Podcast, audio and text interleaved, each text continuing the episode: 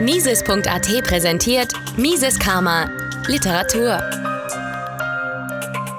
Politische Verarmung hat Konjunktur. Ein Artikel von Rahim Takisadegan. Erschien am 22. Juli 2022 in der Finanz und Wirtschaft sowie auf der Website des Liberalen Instituts.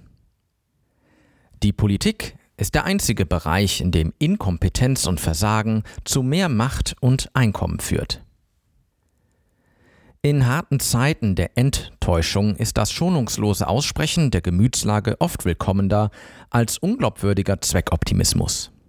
Nach Robert Habecks Verkündung einer Phase kollektiver Verarmung schreibt ihn so auch die deutsche Presse zum Kanzler der Herzen hoch. Wir werden alle ärmer werden. Was nach nüchterner Bestandsaufnahme klingt, enthält drei versteckte Irrtümer. So nüchtern und aufrichtig wie die Aussage auf den ersten Blick erscheint, ist sie gar nicht. Zieht man den aktuellen Kontext in Betracht, so bleibt es doch eine Politikeraussage im schlechten Sinne, mit täuschender, im besten Falle selbsttäuschender Absicht. Erstens klingt der Fatalismus einer unabwendbaren historischen Tendenz durch, der sich gut dazu eignet, Verantwortungen zu verschleiern. Zweitens wird im Kontext eine natürliche Zyklizität guter und schlechter Zeiten nahegelegt, wie die Fastenzeiten nach dem Völlern, vielleicht noch mit einem freiwilligen Opfer für höhere Ziele. Drittens verweist das Wort alle auf eine relativ gleichmäßige Betroffenheit. Diese drei Deutungen mögen die Popularität Habecks nähren, sind aber verheerend, denn sie mindern allfällige Lerneffekte. Und hier läge doch der eigentliche Lichtblick in harten Zeiten, sie als strenge Lehrmeister zu schätzen. Verantwortungskatastrophen. Fatalismus ist eine Ausprägung des mystischen Denkens.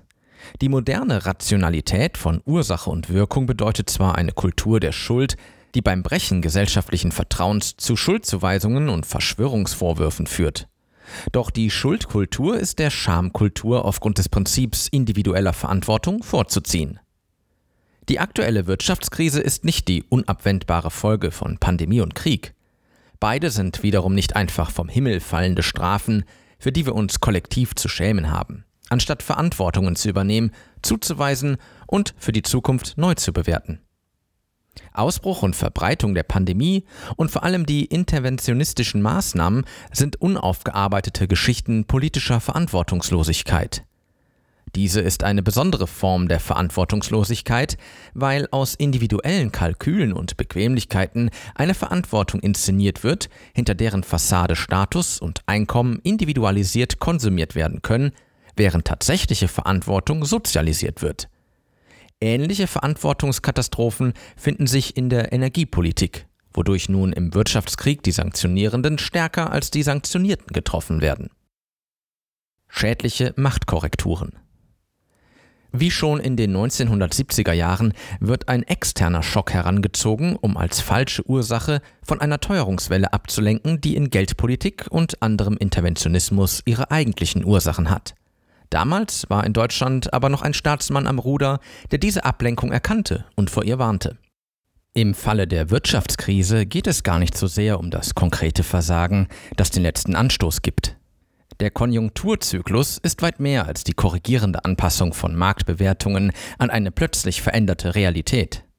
Sein Schrecken kommt aus der künstlichen Korrelation allzu vieler Vermögenswerte und den damit verbundenen Ansteckungseffekten.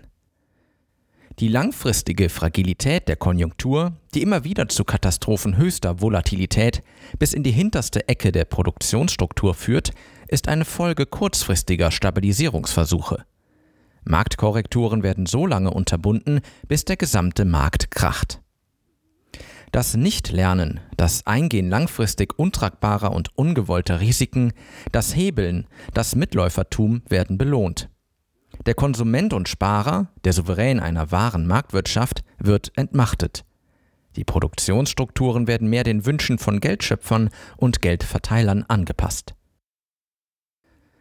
Zentralbanken schaffen künstliche Zyklen.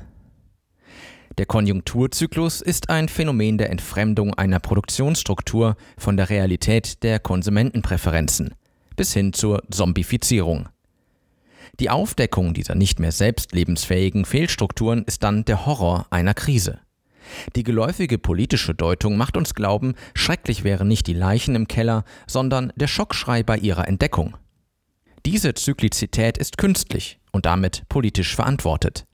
Natürlich wäre das kontinuierliche Scheitern das laufende Aufdecken falscher Bewertungen und Pläne. Künstlich ist das Zudecken und Nähren falscher, weil nicht langfristig haltbarer Bewertungen. Künstlich ist die geldpolitisch genährte Kurzfristigkeit, die langfristiges Lernen erschwert, weil das langfristige Bewähren besserer Entscheidungen und Prozesse so stark abdiskontiert wird. Der Konjunkturzyklus ist letztlich Folge irrelaufender Zentralplanung der Zentralbanken.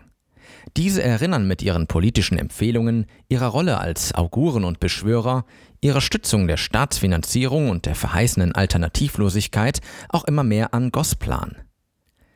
Je weiter die Pläne und ihre Prämissen entfernt von der Realität, je unbeschränkter die Mittel der Interventionen, je größer das Mitläufertum, je schlechter die Anreize, desto ausgeprägter wird die Volatilität.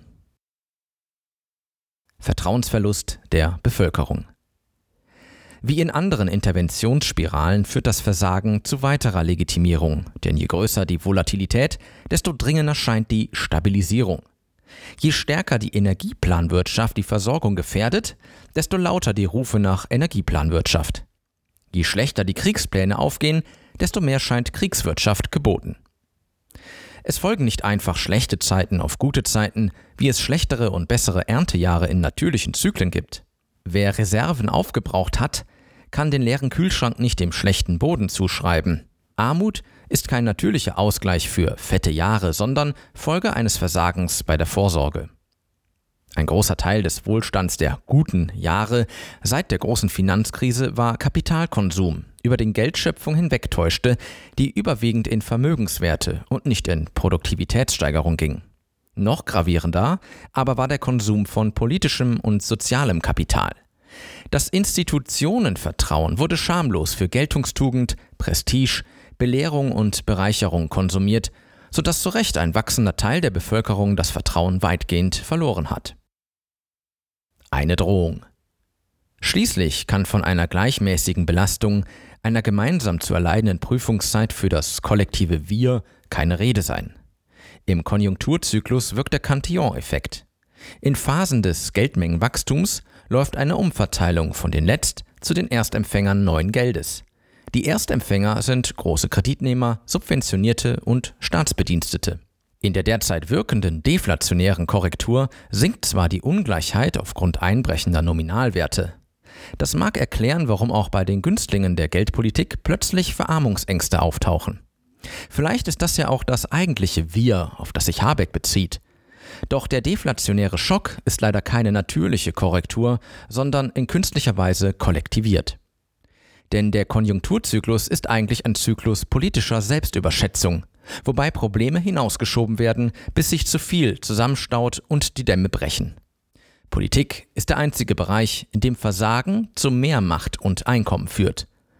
Wir werden alle ärmer werden, ist daher eher als Drohung denn als warnendes Eingeständnis zu verstehen. Mises Karma, der freiheitliche Podcast. Eine Produktion von Mises.at. Hat Ihnen diese Folge gefallen?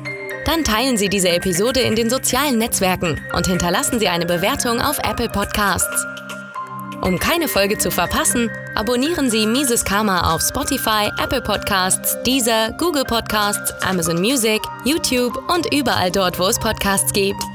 Für Anregungen, Fragen und Kritik nutzen Sie das Kontaktformular auf miseskarma.de.